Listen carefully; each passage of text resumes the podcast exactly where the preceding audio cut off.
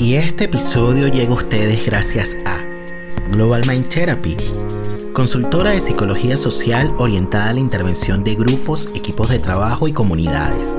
Encuéntralos en las redes sociales como GMT Consultores. Global Mind Therapy, podemos ayudar.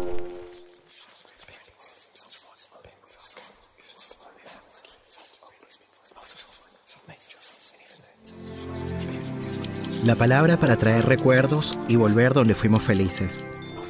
La palabra para nombrar el sufrimiento y no enfermarnos.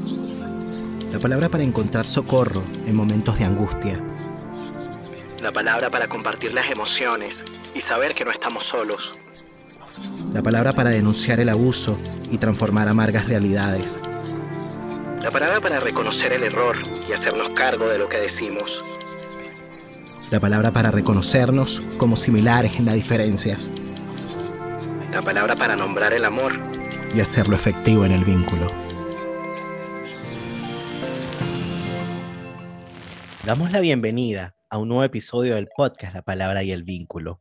Hoy nos encontramos nada más y nada menos que con Luis Hornstein, quien es médico psiquiatra y psicoanalista. Es presidente de la Fundación para el Estudio del Psicoanálisis, FUNDEP, fue codirector del Centro de Estudios Psicoanalíticos de Caracas desde 1979 hasta 1983. En 2006 recibió el premio CONEX de platino de la década por su labor en psicoanálisis. Es autor de numerosos libros, entre ellos teorías de las ideologías y psicoanálisis, narcisismo, intersubjetividad y clínica, las depresiones, autoestima e identidad, y recientemente publicó Las encrucijadas actuales del psicoanálisis y luego Ser analista hoy. Yo estoy muy contento y honrado de tenerte acá en el podcast de la palabra y el vínculo. ¿Cómo estás, Luis? Muchas gracias, Nelson, por esta invitación. Tuve la oportunidad de ver cuáles fueron o serán los nuevos invitados. Y me da la impresión de que tú eres, eh, tienes una, una capacidad de seleccionar aquellas personas, no lo digo por mí, pero sí por los otros invitados, que tienen un pensamiento creativo y original y que están aportando nuevas ideas a un psicoanálisis que por momentos está demasiado esclerosado repitiendo más que elaborando, ¿no? Es decir, de la trilogía de Freud, recuerdo, repetición, reelaboración, suele haber en los escritos psicoanalíticos un poco de recuerdo, mucho de repetición y poco de reelaboración. Esa reelaboración necesaria para que el psicoanálisis preserve su vigencia en un momento donde la clínica nos apremia, donde las exigencias del punto de vista no solamente clínico, sino social y los sufrimientos que lo social y la pandemia en particular, las situaciones políticas que estamos atravesando en América Latina, nos exigen estar muy alertas, no solamente al sufrimiento procedente de la historia infantil, sino también pensar de otra manera aquellas series complementarias, tal cual lo dijo Freud, pero jerarquizando no solamente el pasado, no solamente lo genético, sino el presente y sobre todo la incertidumbre acerca del futuro que tantos estragos está haciendo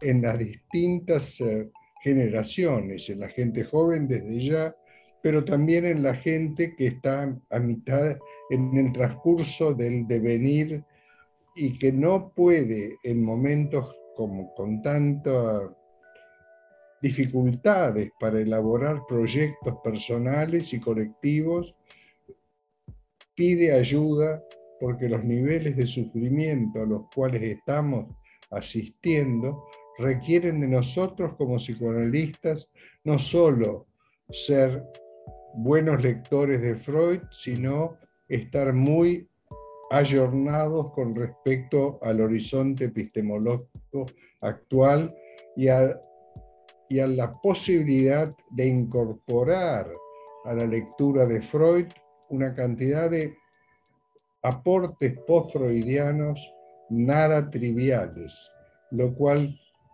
requiere que nos ubiquemos eh, no ya en un eclecticismo que mm.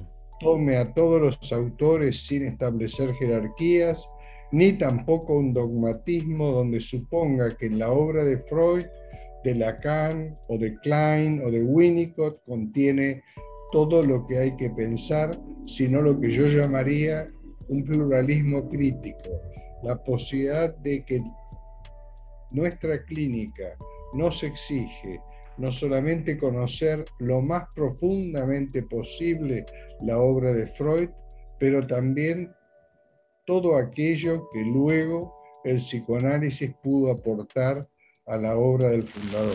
Estoy abierto a que iniciemos este diálogo partiendo de nuestras charlas previas, en donde tú me planteaste con, toda claridad que las inquietudes que, que atraviesan es cómo poder pensar el psiquismo como un sistema abierto, donde los ruidos, en lugar de generar de desintegración, complejicen.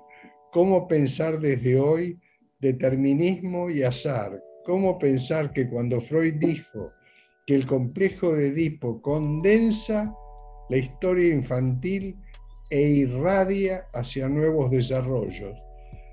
Ahí se divide un psicoanálisis que piensa que el complejo de Edipo es simplemente una unidad sellada y que todo lo demás es pura repetición, o por el contrario, que el complejo de Edipo luego irradia hacia otros episodios vitales que van a plantear una nueva organización del psiquismo. A eso Freud lo llamaba autoorganización. Pero también cómo pensar la historia, no solo como una historia lineal, sino como historia recursiva. Casi me aburre decir que cuando hablamos de historia, no hablamos de historia infantil. Hablamos de historia, quiere decir, hablamos de historia infantil, historia actual y proyectos futuros. Pero además donde podamos pensar que el pasado no determina el presente, sino que es el presente el que retroactúa sobre el pasado y mucho más en situaciones como la que estamos atravesando, el futuro o la ausencia de futuro tiene una eficacia notable en la historia de cada quien. En ese sentido, apostemos, como la ciencia moderna, no a la predictibilidad, sino a la probabilidad. Mm. Uno puede frente a un paciente decir, este paciente es probable que le pase tal o cual cosa, pero no lo puedo pronosticar a menos que sustituya el paradigma de la complejidad por un paradigma de la simplicidad, o sea, por un reduccionismo. Reduccionismo que se ha visto en el campo psicoanalítico, tanto en un psicologismo que niegue lo social como lo biológico, como en un biologicismo, por supuesto, muy promovido por la industria farmacéutica, que nos haga pensar que la subjetividad no es más que un conjunto de moléculas y que las únicas formas de modificar esa subjetividad es a través de pastillas mágicas que transformen sea la depresión, sea la ansiedad, y no a, través de un trabajo elaborativo, donde por supuesto a veces son necesarios los psicofármacos como trabajo, como elemento complementario. Bueno, son muchas cosas. Fíjense que, bueno, eh, esta fue apenas la introducción. Claramente estamos acá frente a una persona con mucha trayectoria, con mucha formación, como dirían en, Chile, con mucho carrete dentro del psicoanálisis. Y bueno, la idea ahora es quizás ir deteniéndonos de a poco, ¿no? En una serie de cosas que ha ido presentándonos Luis Hornstein, que por cierto, bueno, lo que ha dicho Luis ha estado de alguna manera enmarcado en este libro, se los presento por acá, se llama Las encrucijadas actuales del psicoanálisis y este fue publicado en el año 2013. Y bueno, hay una serie de preguntas que se hace Luis, ¿no? ¿Cómo construir un psicoanálisis contemporáneo abierto a los intercambios con otras disciplinas y el desafío que impone cada coyuntura sociocultural sin por ello perder especificidad ni rigor. ¿Cómo producir un pensamiento teórico que siempre anclado en la clínica sea capaz de desafiar los dogmatismos y las falsas seguridades? Luis Hornstein defiende la implicación afectiva del analista y propone una clínica que se articule con los recursos teóricos actualmente disponibles, que en lugar de eludir las condiciones sociohistóricas, las asuma. De este modo, advierte sobre la necesidad de que el psicoanálisis se actualice para no perder vigencia, que es un poco lo que nos iba mencionando a lo largo pues, de esta presentación, que sirvió a modo de introducción. Y fíjate, Luis, que bueno, este año tuve la oportunidad de participar en el encuentro latinoamericano y federal que se realizó el 8 de mayo del 2021. Y bueno, este encuentro fue organizado por la Asociación de Psicoterapia Psicoanalítica de Grupo y tú participaste en una mesa que se tituló El psicoanálisis y las afectaciones de la subjetividad en tiempos de pandemia. Y bueno, allí tomé algunos apuntes ¿no? de lo que fue tu presentación que podríamos linkear un poco con esto que venías diciendo, ¿no? Acerca de lo difícil que es poder quizás lograr ese momento, como mencionabas allí, de la autoorganización. Quizás por un lado de los golpes, ¿no? Que trae el psiquismo, de pronto quizás algo del orden de lo traumático, ¿no? Pero también a propósito de los desórdenes, de los desajustes que pueden traer quizás unas catástrofes, como las que estamos de pronto atravesando hoy, ¿no? una catástrofe eh, sanitaria, social, política. Y esos desórdenes de alguna manera proponen algo, ¿no? Proponen un hacer algo. Tú por ahí decías en tu libro, o bien puede llevar a una desintegración o puede de alguna manera sumarle al psiquismo algo, quizás pasar a un punto de mayor complejidad que yo lo relaciono mucho con la posibilidad de que el sujeto logre justamente hacer algo pues con esta cuestión que es como adversa. Y fíjate que tú en esta presentación decías que habrá que darle lugar a la realidad fantasmática y también a la realidad material desde un utopismo crítico. El pesimismo ha tenido mucha prensa en estos tiempos.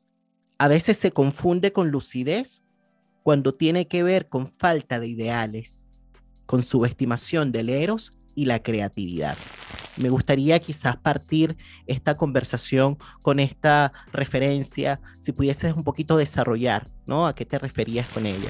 Mira, hay, hay algo que tú has detectado, Nelson, muy bien. Tal vez voy a ir a los orígenes para poder fundamentar por qué para mí recuperar el aspecto creativo del psiquismo. Tú sabes, Freud describe lo que yo en algún lugar enfaticé como tres prototipos. El primer prototipo es el síntoma.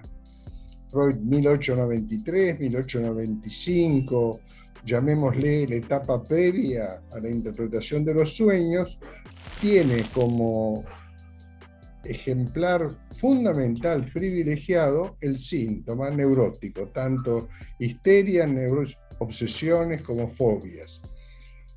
Ahora, el síntoma corresponde a la psicopatología, ¿no? Y por supuesto es parte de nuestro patrimonio como psicoanalistas dar cuenta también de la psicopatología. Digo también, y después voy a aclarar por qué digo también. Pero en 1900, Freud escribe La interpretación de los sueños. El capítulo 7 lo llama Psicología de los procesos oníricos. Este es el gran salto que hace Freud, lo que en una época se llamó ruptura epistemológica, de pasar de una teoría de los psicopatología a una teoría del funcionamiento psíquico habitual. 1895, para poner una cifra eh, objetivable, psicoterapia de la histeria, estudios sobre la histeria y, y sobre las neurosis de transferencia, en fin, sobre las neurosis. 1900, el sueño. El sueño ya lo que le agrega a, lo anterior es que es universal. El inconsciente, entonces, para Freud, pasa a ser no algo que es patrimonio de la neurosis, sino de todo sujeto en la medida que todo sujeto sueña. Y uno podría decir, primer prototipo, el síntoma. Segundo prototipo, el sueño, que ya apunta al funcionamiento habitual del aparato psíquico. 1901, Freud habla de psicopatología de la vida cotidiana, donde además demuestra que lo, lo inconsciente no solo funciona durante el sueño y el dormir, sino en la vida cotidiana. Ahí es donde dice, todos somos un poquito neuróticos, rompiendo el abismo entre neurosis y normalidad. Pero la historia continúa. En 1905, Freud escribe El chiste. Cuando escribe el chiste, está hablando de un nuevo prototipo, de una formación de compromiso que no tiene que ver con la repetición, con el sufrimiento, sino con la creación, con la originalidad, con el principio de realidad. Tan es así que Freud decía, para contar un chiste hay que contárselo a alguien que sea de la parroquia. O sea que ahí tenemos un inconsciente que retorna produciendo ya no angustia, sino placer, en la medida en que es procesado por no como el acto fallido no es una irrupción de lo inconsciente, sino es un funcionamiento del aparato psíquico donde interviene el preconsciente. 1905, entonces, el chiste. Tres prototipos. Síntoma, sueño, chiste. 1910, Freud escribe Leonardo. El Leonardo no solamente dice que lo inconsciente produce psicopatología, sino que lo inconsciente está asociado a las grandes creaciones humanas. Ahí es donde yo diría, se inaugura una serie, así como existe la serie del síntoma ligado a la patología, las alteraciones de carácter, así como existe el sueño, la serie del sueño, donde está presente la fantasía, etcétera, etcétera, la serie del chiste tiene que ver con lo creativo, porque ahí está el humor, el jugar, los vínculos, donde el pasado no es un destino, sino que el pasado potencia un presente diferente. Y ahí es donde yo creo que el psicoanálisis en parte se empantanó al privilegiar la psicopatología y no ya los procesos creativos. Cuando uno escucha muchas críticas al psicoanálisis, entre ellas una vieja crítica que hizo Deleuze en 1973, que dijo, los psicoanalistas parecen policías de la repetición, sin entender cómo el verdadero sujeto de la repetición es la diferencia. Llevado a la clínica, ¿cuántos psicoanalistas hay que creen que nuestra tarea es mostrar solo las repeticiones y no prestar atención a lo que hay de diferente en cada una de las repeticiones? En ese sentido, poder pensar el aparato psíquico no ya como un sistema que tiende a repetir, donde predomina efectivamente la pulsión de muerte como compulsión de repetición, sino donde ya Eros tiene por tarea buscar la novedad, la complejidad. Ahí es donde se liga la obra de Freud con el paradigma de la complejidad. Una cosa es pensar un sujeto que una vez que padeció ciertas condiciones históricas en su propia infancia, está condenado a repetirla. Otra cosa es pensar la infancia como la apertura de un campo de potencialidades. En ese sentido, muchas veces en algunas corrientes psicoanalíticas se convirtió a los pacientes en neurosis de destino, cuando la neurosis de destino es patrimonio de algunas patologías donde el exceso, los excesos de fijaciones impide el acceso a, lo nuevo. No, yo te quería hacer una pregunta, porque fíjate que, bueno, este es un podcast que no necesariamente escuchan personas que son psicoanalistas o psicólogos clínicos o psicoterapeutas, está también dirigido a un público en general, ¿no? Y es muy interesante esta historización que has hecho, ¿no? Finalmente como que se le ha hecho mucho énfasis justamente a todo lo que de alguna manera tiene que ver con la realidad fantasmática, podríamos decir, ¿no? Que tiene mucho que ver con esto que decías, por ejemplo, del tema del síntoma, el tema del sueño, ¿no? Eh, y volviendo un poquito como que a la pregunta, ¿no? Tú decías, habrá que darle lugar a la realidad fantasmática, pero también a la realidad material, desde un utopismo crítico, ¿no? Y eso es un poco la idea que traías en aquella presentación de aquel encuentro, ¿no? Y claro, a mí me llamó muchísimo la atención y me pareció muy interesante cuando decías que el pesimismo había tenido mucha prensa en este tiempo. Y bueno, una de las cosas que circulan ¿no? en el imaginario social tiene que ver con esta idea de que estamos viviendo un tiempo apocalíptico, ¿no? de que estamos cerca del fin del mundo o que se está acabando un mundo y está por crearse otro también. Y a mí me parecía interesante sobre todo con esta idea que, que traías de la necesidad de construir ideales y que tú lo relacionabas con el eros, con la creatividad, con el proyecto, con el porvenir.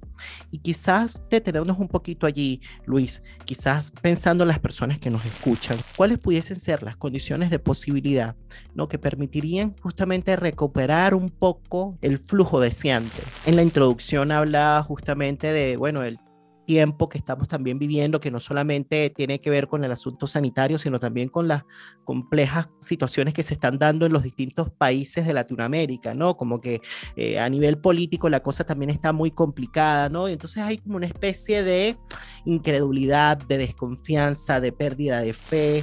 Quisiera quizás detenernos en un poco en ese punto, ¿no? En las condiciones de posibilidad que permitirían recuperar un poco, ¿no? El flujo deseante, el eros, eh, la creatividad y sobre todo eso que mencionabas en aquel encuentro, esto de crear ideales que nos permitan de alguna manera yo no sé si, si pudiésemos conectarlo con esta idea de recuperar también ilusiones que nos permitan justamente proyectarnos ¿no? hacia un futuro. Yo creo que ha habido cuando tú tienes razón, ¿no? Es decir, si esto está dirigido a un público general, lo que yo quiero enfatizar es cuando uno está con, ante un consultante, no está solo ante un sujeto psicopatológico, sino tiene que evaluar qué sentido del humor tiene, cómo procesó ciertos duelos, qué ideales, qué proyectos, eh, hasta qué punto su futuro no es vivido como una réplica del pasado. Ya que cité a Deleuze, lo retomo ahora, Deleuze decía que muchas veces el psicoanálisis se está tomando como modelo del deseo la ideología de la carencia. Se busca volver a un estado anterior.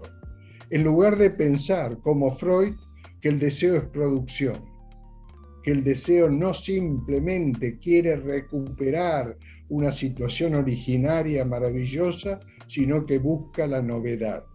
Eso es lo propio de Eros. Fíjate que cuando Freud escribe en, uno de sus textos centrales, que es el yo y el ello, después de desplegar la importancia que tiene la pulsión de muerte, dice una frase que terminó siendo profética, me preocupa que subestimemos a Eros me preocupa que subestimemos la capacidad que cada sujeto tiene de sustraerse de la repetición y buscar la diferencia. Yo creo que todo esto está vinculado a qué lugar se le da, tanto en Freud como en los desarrollos post-freudianos, a la realidad. Freud termina diciendo en el yo y el ello, la realidad es al yo lo que la pulsión es al ello. O sea que cuando yo hablo de aparato psíquico, hablo de un aparato psíquico con cuatro instancias. Ello, yo, super yo y realidad. Y con tres vasallajes. el vasallaje que el yo tiene ante la realidad, el vasallaje que el yo tiene ante el super yo y el vasallaje que tiene ante el ello y lo reprimido procedente del ello. Lo que quiero decir con esto es que así como una de las críticas que se le, se le hizo al psicoanálisis es el énfasis en la repetición y cierta idealización del pesimismo, que no es propio de Freud. Freud atravesó épocas muy difíciles, muerte de hijos, dos guerras mundiales, y sin embargo siguió trabajando sobre la posibilidad de que un sujeto pueda modificar su entorno y su, su, propia subjetividad. En ese sentido yo diría, las diferentes corrientes psicoanalíticas se diferencian. Tú hablaste de fantasía. ¿Cuál es la relación que cada corriente psicoanalítica establece entre verdad material, verdad histórico-vivencial, realidad psíquica? Hay algunas corrientes psicoanalíticas que creen que la realidad psíquica es independiente de la verdad histórico-vivencial y de la verdad material. Hay otras que creen que la verdad material irrumpe sin la transformación que el psiquismo hace. Yo en ese sentido estoy postulando cómo hay que poder pensar la vida psíquica como procedente de una historia, una historia metabolizada a través de fantasías e interpretaciones, y que todo eso da lugar a una realidad psíquica pero que además esa historia no es solo la historia papá, mamá y el niño, sino es la historia social. Cada vez más nos enfrentamos en la clínica a las problemáticas que no se originaron en la infancia, que tienen un núcleo ligado a la infantil, pero que tienen un núcleo que está ligado desde ya al presente, a los traumas que cada quien tiene que metabolizar pero hoy en día, más que en otras épocas, a la posibilidad o no de imaginar un futuro. ¿Cuántos jóvenes hay que están deprimidos? No porque tuvieron una infancia muy infeliz, no porque la realidad actual es muy difícil de sobrellevar, sino porque no pueden investir un futuro. Ese profesional, joven profesional, en mi país, que se imagina que algún día va a ser médico clínico, pero va a tener que trabajar para una prepaga y atender 12 pacientes por hora. O ese abogado que va descubriendo que ser abogado en mi país va a tener que ver con cómo distribuye comisiones entre los jueces y no tanto cuánto conocimiento tiene del derecho. Esto para tomar un grupo privilegiado que es un grupo profesional. Pero si vamos a atender a muchos, a lo que está pasando hoy en muchos jóvenes, es la imposibilidad de imaginar que van a tener algún día una casa propia y que no van a depender para toda la vida, tú sabes, de los padres. Hoy en día lanzo una cifra que tal vez no sea válida fuera de mi país en mi país, un departamento de dos ambientes, 50 metros cuadrados, son 100 mil dólares de valor. 100 mil dólares equivale, en el mejor de los casos, a 100 sueldos. Quiere decir que ese joven, 100 sueldos sin consumir, y con un sueldo de mil dólares mensuales, que ya es un sueldo muy alto. Ese joven sabe que nunca va a poder desprenderse de la dependencia en relación a los padres. Entonces, lo que quiero decir con esto es, abordemos la realidad, pero no solo la realidad presente, no solo la realidad que cada quien tuvo que atravesar en su infancia, sino la realidad que cada quien imagina en función de las condiciones sociopolíticas que eh, les toca atravesar. Y nos vamos a encontrar, por ejemplo, con un altísimo predominio de depresiones que no tienen que ver con cómo fue él para papá y mamá, sino con la dificultad de realizar algo de sus aspiraciones en sus realizaciones personales. La posibilidad de salir, y acá voy a usar un término que tal vez sea oscuro para algunos, pero que condensa, del solipsismo, de pensar que el psiquismo está encerrado dentro de sí mismo, que muchas corrientes psicoanalíticas confunden que la, la fantasía es un sistema autónomo de las realidades que le toca vivir. Por eso yo hablo de poder pensar el psiquismo como un sistema abierto y no como un sistema cerrado. Fíjense, cuando Freud escribe duelo y melancolía, no dice solamente que se pierde el objeto, sino que toda pérdida de objeto transforma al sujeto. Es decir, que hay una dialéctica permanente entre los duelos y la constitución de la subjetividad, entre los vínculos y la constitución de la subjetividad, entre las sublimaciones y la constitución de la subjetividad. Por eso creo que uno de los temas, Nelson, que vale la pena insistir, más, más allá de entrar en disquisiciones teóricas que son importantes, es cuál es el lugar que le asignamos a la realidad, a la realidad histórica, a la realidad actual o a la realidad futura. Hay algo que mencionabas en este capítulo, las encrucijadas actuales del psicoanálisis. Por cierto, este es un libro que pueden conseguir acá en Chile, está disponible en las librerías y bueno, y en Latinoamérica también. Esto que estamos conversando con Luis se desprende de un capítulo que se titula Lo social y la producción de subjetividad.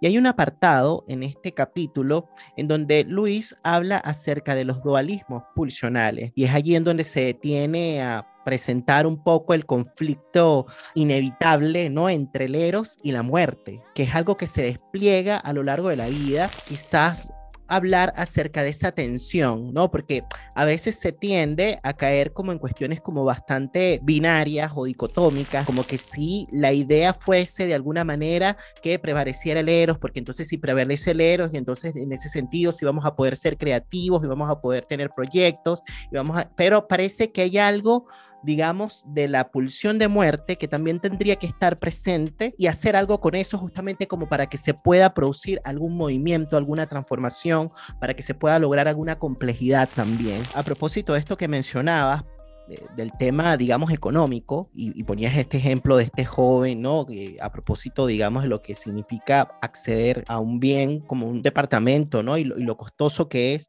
Y me parece muy importante que estés trayendo todo eso, porque justamente, bueno, coloca, digamos, en el centro, digamos, de la discusión con un ejemplo bien palpable, el asunto de la realidad material. Y fíjate que, bueno, que este ciclo de episodios del mes de diciembre se titulan La revancha del Eros. El subtítulo, la bajada, tiene que ver con resistencias psíquicas, íntimas y políticas. Y lo de las resistencias psíquicas, de alguna manera, para ir quizás linkeando un poco con lo que has ido trayendo, ¿no? Y para que las personas nos sigan el planteamiento, tiene un poco que ver con la posibilidad de llevar adelante un proceso de duelo, por ejemplo. Podríamos decir que las resistencias psíquicas, de alguna manera, es como un ejemplo, porque en realidad pueden ser otras cosas, están muy ligados a todo el problema, digamos, de la simbolización, de la historización, eh, de la sublimación y de hacer duelo. Las resistencias íntimas tienen que ver mucho con lo que pudiese suceder en el encuentro a nivel del vínculo con el otro, un otro como soporte, un otro como continente afectivo que nos puede quizás facilitar la tarea de simbolizar también y de procesar algo de la experiencia emocional.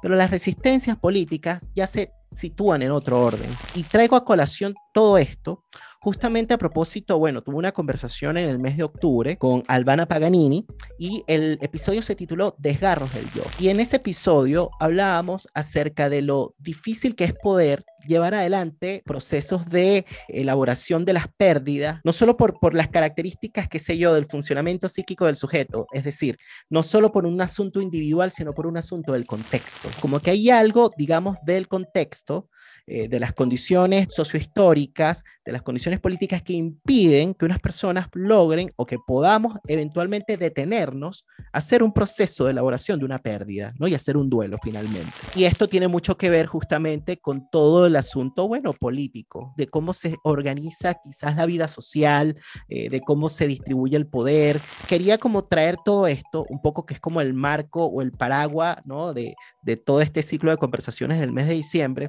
justamente como para retomar de nuevo esta pregunta que te hacía por las condiciones que permitirían lograr metabolizar, procesar, elaborar alguna pérdida que nos permita luego poder investir un futuro. A propósito del ejemplo que traías eh, del tema, digamos, lo difícil que es poder comprarte un departamento, me parece que, es algo que está también vinculado con el tema de la privación, ¿no? Que, que es distinto, digamos, de esta frustración que surge por la castración también. Son cosas distintas. Entonces quería como conversar contigo sobre eso, pensando justamente en el cierre de este año, como que estamos ya cerrando el año y quizás como para traer algo, ¿no? De esperanza, algo de ilusión, de que el Eros es posible, ¿no? De que, de que es posible una revancha del Eros en medio de todo este caos, en medio de tantas pérdidas y en medio de tanta privación también. Mira, tú has desplegado una cantidad de temas. Yo me voy a centrar tal vez para, pensando en el público, en el concepto de duelo, ¿no? Duelo es constitutivo de la subjetividad. Eh, a veces cuando uno habla de duelo está pensando en la muerte del padre, en, alguna muerte significativa, en una separación. Cuando yo pienso en duelos, estoy pensando en que la vida es una sucesión de duelos. Esa madre que acaba de tener su bebé tiene un duelo ya el bebé no lo tiene en la panza. Cuando ese bebé va a la, escuela primaria, son duelos. Permanentemente, la única forma de contrarrestar las fijaciones es poder elaborar duelos. Es decir, cuando alguien puede salir desinvestir algo que en algún momento fue muy significativo y reinvestir situaciones novedosas, está elaborando un duelo. Desde esa perspectiva, yo creo que justamente una de las diferencias son los duelos patológicos de los duelos propios de la vida. Yo creo que cuando uno ve a un señor de 40 años que nos habla como si fuera un adolescente, uno dice, pobre hombre, no pudo elaborar el duelo de que ya no tiene 20 años, o que nos habla del Padre maravilloso que ahora es un señor de 70 años y que para él sigue siendo ese hombre omnipotente. Lo que quiero decir, o si pensamos en la paternidad, ese padre que pudo aceptar que ese hijo de cuatro o cinco años que antes lo adoraba, hoy es un adolescente que hace su propia vida. En ese sentido, para mí, el concepto de duelo como desinvestidura y la posibilidad de reinvestir nuevas actividades, nuevos objetos. Ese estudiante que era un estudiante maravilloso, pero que se pasa a una tarea profesional, tiene que hacer el duelo porque ahora de ser alguien que dominaba sus materias, ahora se enfrenta a una problemática. Por eso para mí el duelo es, yo diría, no solamente ligado a las situaciones trágicas de la vida, sino a la vida cotidiana. Toda madre establece duelos con respecto a la maternidad. Al contrario, si no los establece, perjudica a su niño. Si ese niño de cuatro años lo sigue viendo como su bebé de año y medio, por supuesto está atacando la autonomía de ese niño. Si ese señor que hoy tiene 50 años sigue pensando que su verdadera identidad es su ser adolescente, está mutilando su presente y su futuro. En ese sentido, creo que hay que quitarle al duelo el carácter de aquello ligado a pérdidas traumáticas y más bien ponerlo como parte del movimiento de la vida y en ese sentido la vida no es otra cosa que una sucesión de duelos. Cuando uno trabaja, como es el caso mío, que tengo unos cuantos años, como tú dices, ¿cómo es que se dice en Chile? Con muchos años de carrete en el psicoanálisis. Bueno, desgraciadamente, estos muchos años de carrete hacen que también me vengan a ver muchos pacientes con muchos años de carrete. Y acá, aunque tu audiencia supongo es de todas las edades, mm. lo que quiero decir es que después de cierta edad, lo primordial es cómo cada quien se sitúa en relación al pasado. Mm. Aquellos que por tener años de carrete no pueden vivir el presente, sino como una réplica muy desdibujada de lo que antes vivieron, son, son lo que se llama depresivos. La posibilidad de un depresivo es poder investir el presente. Poder investir el presente y el futuro implica poder elaborar los duelos de situaciones anteriores. Justamente yo creo que hay dos conceptos que tal vez suenen un poco especializados, que es la única forma de tramitar las fijaciones es elaborando los duelos. Cuando uno dice, este paciente está fijado al padre, a la madre, a su ser adolescente, a una cuestión infantil, lo que está diciendo no pudo tramitar ese duelo y quedó su líbido y su relación objetal ligada a situaciones del pasado. O sea, la única posibilidad de que el pasado no nos parasite es poder elaborar los duelos.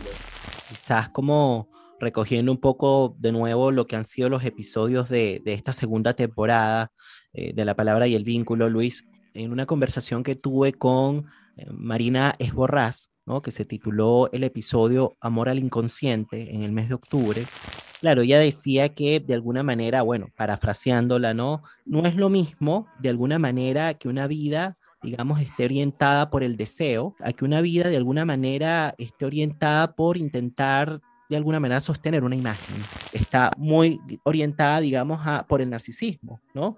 Mientras que el, el, otro terreno, de alguna manera, está más puesto, digamos, con algo del eros. Se suele hablar del narcisismo de una manera peyorativa yo diría que es como el colesterol, hay narcisismo bueno y narcisismo malo.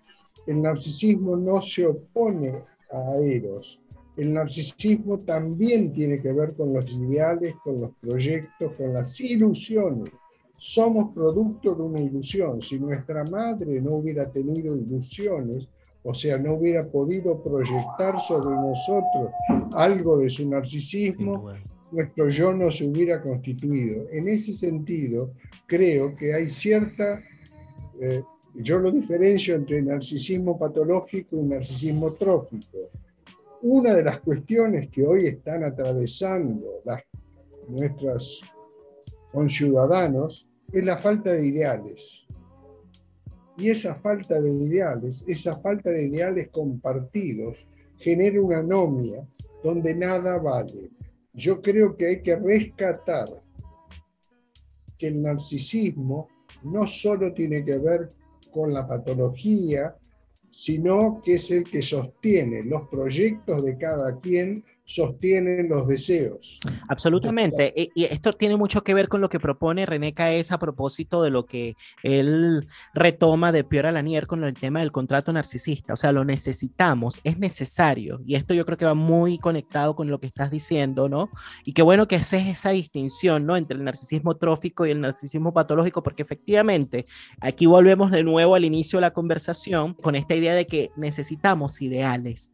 Pero fíjate tú que no es lo mismo, digamos, hablar de un ideal individual que de hablar de un ideal compartido, que yo creo que esto nos, nos sitúa un poquito más en, con esta idea de la noción pues del contrato narcisista, que es un poco como que de alguna manera eh, necesitamos una investidura del otro, pero también, digamos, libidinal, ¿no? Pero también que el otro de alguna manera deposite en nosotros una fe, ¿no? Como que confíe, ¿no? Y que nos haga pensar o suponer que podemos, ¿no? Que hay algo que podemos hacer. Y esto, por supuesto, está también de alguna manera luego, pues se conecta con el deseo, ¿no? Eso nos proyecta hacia el futuro y esto está en otro orden. Esto es el narcisismo trófico. Pero te quería como quizás traer más bien esta otra idea, la del narcisismo patológico, porque fíjate que el eros implica objetos nuevos, decías tú en el libro, encuentros nuevos, y de pronto quizás con un narcisismo más bien del orden patológico, con esta idea de sostener una imagen, quizás volviendo a la idea de un yo desgarrado, se busca quizás encontrarse con un otro que de pronto quizás repare a ese yo que está desgarrado y no necesariamente aquí se crea un vínculo o un lazo. Entonces es cuando empieza a suceder esto que eventualmente ocurre en, estos tiempos, bueno, y en otros también, que es esto del reemplace y el descarte. ¿Cómo discriminar cuando efectivamente hay un objeto nuevo eh, o hay un encuentro nuevo que está guiado por el Eros, que cuando se da un encuentro nuevo que está guiado básicamente por un narcisismo herido, porque se pueden como que confundir los planos de pronto alguien que nos esté escuchando diga, ah, bueno, quizás a rey muerto, rey puesto, yo no sé si es así la frase o la de un clavo saque otro clavo y ya está, y no, me parece que eso más bien produce una hemorragia libidiral muy fuerte, ¿no? Que más bien lo que lo que, a lo que llevaría al sujeto es mantenerse justamente en un estado de melancolización, ¿no? Solo que quizá no lo tiene del todo consciente. Entonces, ¿cómo discriminar estos planos, Luis?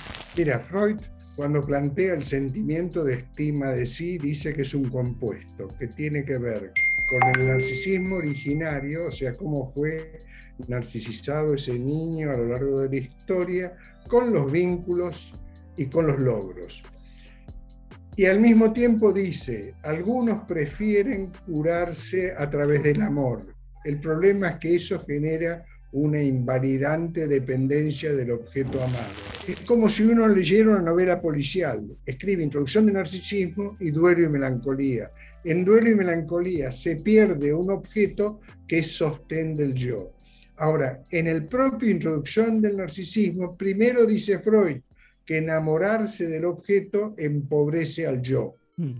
Y después dice, hay que diferenciar el amor desdichado del amor satisfactorio, porque el amor satisfactorio hace que yo valorice un objeto, pero la valorización del objeto me valorice a mí mismo.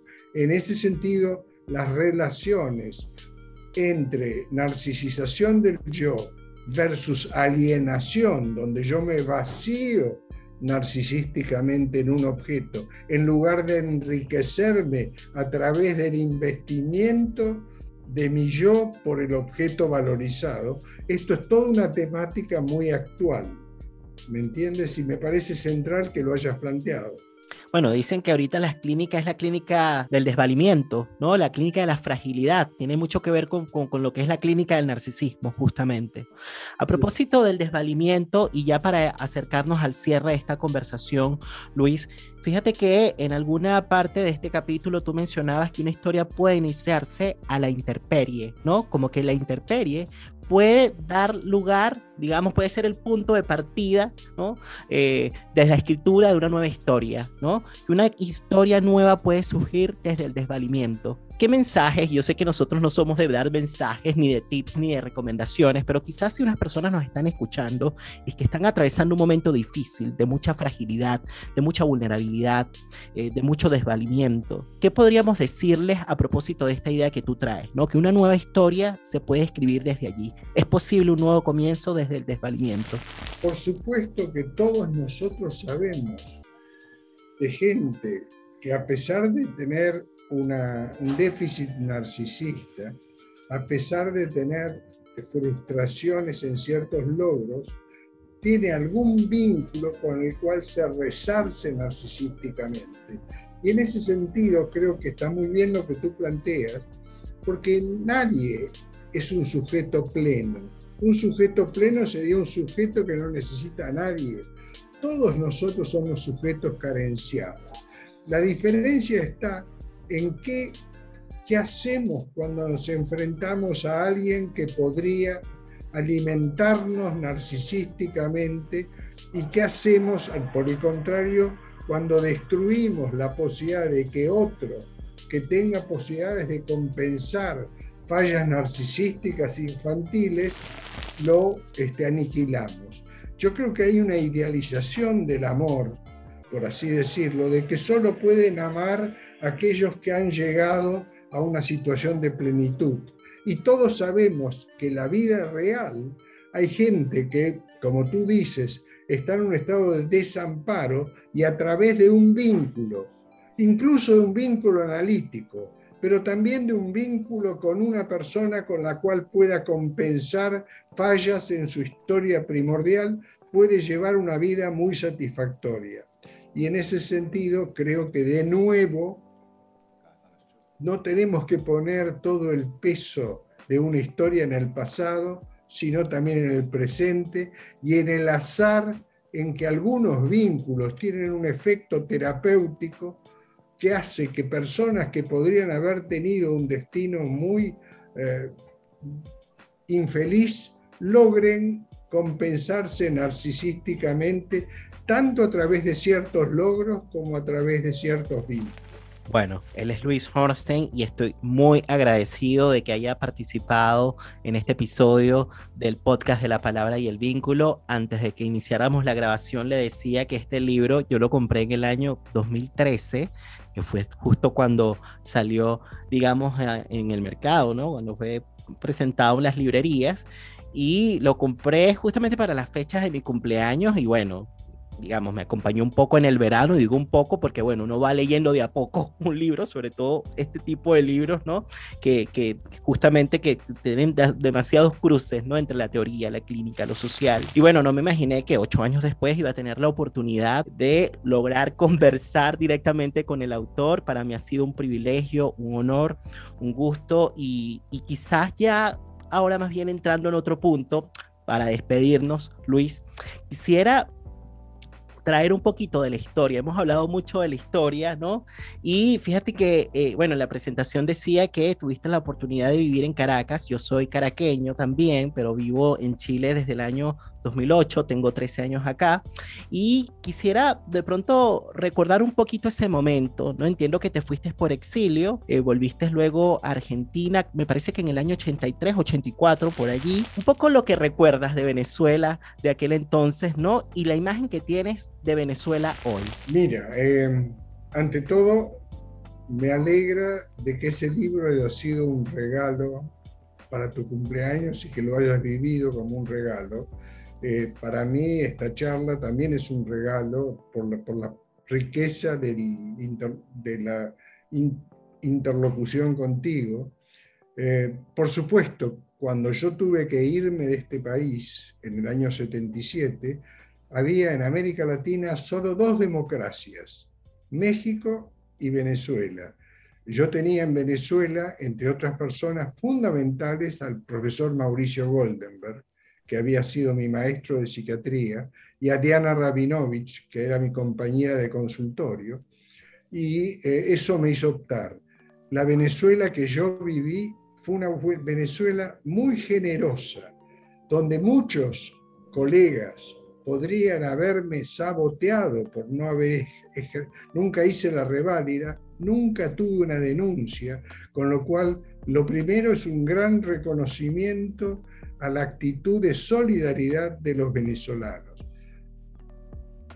Con respecto a lo que está pasando actualmente, y 6 millones de exiliados demuestran que se ha vuelto un país demasiado poco hospitalario para que haya, creo que leí el otro día, que es la migración más numerosa de estos últimos años, 6 millones de personas esas 6 millones de personas que están buscando otros horizontes, también nos están indicando que muchas de las cosas que pasan en el interior de Venezuela hacen que sea muy difícil de sobrevivir en Venezuela.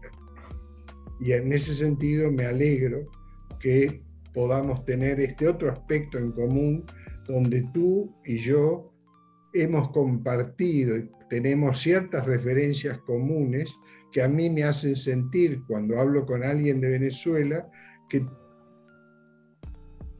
entiendo la idiosincrasia, he atendido pacientes venezolanos, por supuesto, en todo ese periodo, y eh, vuelvo a decirte, lo, más impactante fue la hospitalidad y la generosidad, no solamente de mis colegas, sino de la gente venezolana para nosotros extranjeros. Para esa época, había 100.000 argentinos en Caracas y muy pocos recibieron ninguna muestra de hostilidad, todo lo contrario de una receptividad y una amabilidad enorme por parte de los, los, los habitantes y la población venezolana. Me alegra que hoy en nuestro país, en Chile, podamos retribuir esa hospitalidad que hemos recibido en otros momentos. Te agradezco muchísimo las palabras, Luis, y, bueno, fíjate que, a propósito de lo que es el título, digamos, de este ciclo de episodios, ¿no? que tiene mucho que ver con esta idea de la resistencia, y bueno, eh, me es difícil no hacerte esta pregunta, ¿no? Que a propósito de que tocamos el tema de Venezuela, eh, ¿qué palabras les podríamos dirigir a las personas que están allá? ¿no? Que están allá en el país. Bueno, eh, hay muchos que decimos que es valiente el venezolano que se va, pero también es valiente el venezolano que se queda, ¿no? pero específicamente, claro, ¿qué palabras les podríamos decir a esas personas que están, como decías tú, por allí, sobreviviendo en un país que hoy no está siendo tan amable como antes? A mí me preocupa ciertos índices que trascienden eh, en cuanto al hambre, en cuanto a la dificultad de manifestarse, y en ese sentido sí, siento una enorme, eh, supongo, eh, quienes hemos vivido una dictadura, creo que no es fácil de disimular que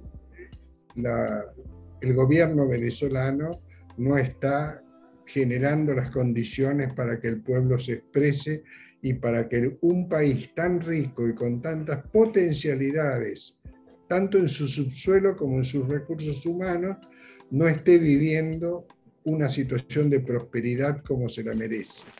Bueno, nos queda una larga tarea por delante de resistencia, ¿no? Como hemos eh, ido haciendo todos estos años. Bueno, esto es un tema que no se concluye. Es difícil, ¿no? De concluir un tema como este. Y bueno, quizás trayendo de nuevo la idea del Eros, eh, lo que nos queda como para poder quizás seguir transitando eh, un camino difícil, ¿no? y ya poniéndolo, digamos, de manera general, más allá de la situación de Venezuela, es es crear proyectos, es investir futuro, como decías por allí, pero también construir ideales, ¿no? Construir ideales eh, con otros para que de alguna manera pues la vida pueda ser un poquito más vivible, para que valga la pena vivir, como dice Constanza Michelson a propósito de su libro, ¿no? Bueno, ahora sí, nos estamos eh, despidiendo, Luis, no sé si querías decir las últimas palabras antes de cerrar este episodio. Simplemente agradecerte por tu cordialidad, por tu capacidad de retomar problemáticas centrales, no solo en las cosas que yo pude haber escrito, sino problemáticas centrales hoy en el mundo de las, de las cuestiones que están en boga en esta crisis, no solamente social, sino también esta crisis que está atravesando el propio psicoanálisis. Muchas gracias. Gracias a ti, Luis. Y de esta manera damos cierre a un nuevo episodio del podcast La Palabra y el Vínculo. Nos estamos viendo la próxima semana, por cierto, con Constanza Michelson en los últimos episodios de la segunda temporada de La Palabra y el Vínculo. Así que pendientes en las redes sociales, cuídense mucho y que estén bien. Gracias, Luis. Muchas gracias.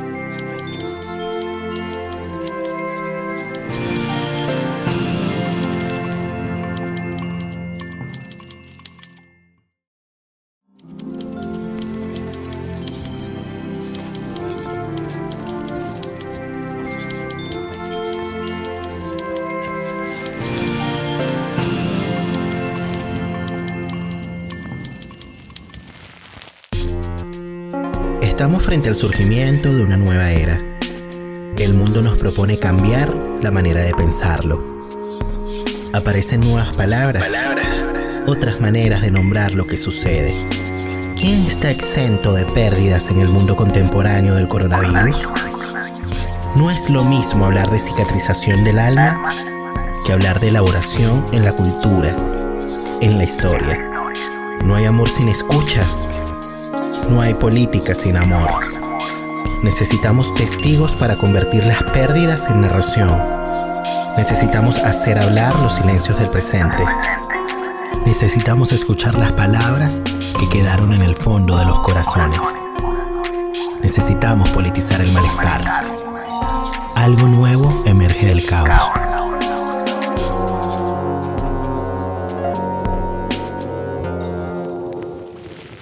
Quise darme unos minutos más para agradecerles a ustedes la compañía. Gracias por estar allí del otro lado de la pantalla. Recuerden que si les gustó este episodio, dale like, porque esas cosas como que ayudan en este mundo del YouTube.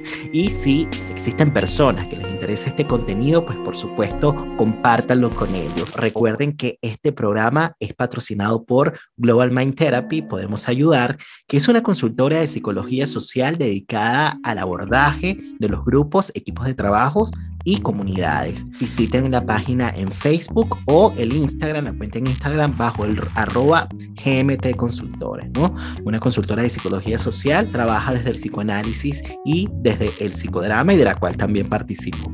Ahora sí, nos estamos viendo entonces la próxima semana. Cuídense mucho y que estén bien. Chao.